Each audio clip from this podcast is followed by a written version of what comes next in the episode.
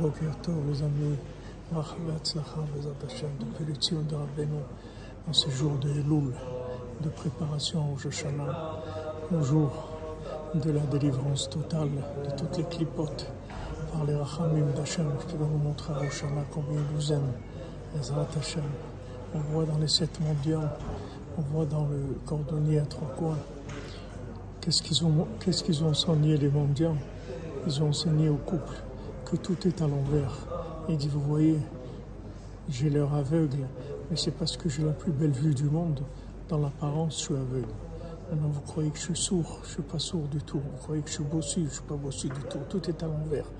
Celui qui n'a pas de main, il a les mains les plus extraordinaires du monde. Le tam, ça a l'air un cordonnier qui est fou, qui est, idiot, qui sait rien. En fait, c'est le plus grand sadique qu'il y a dans la génération. Donc Rabbeinu nous enseigne, ne vous trompez pas sur ce qui vous êtes.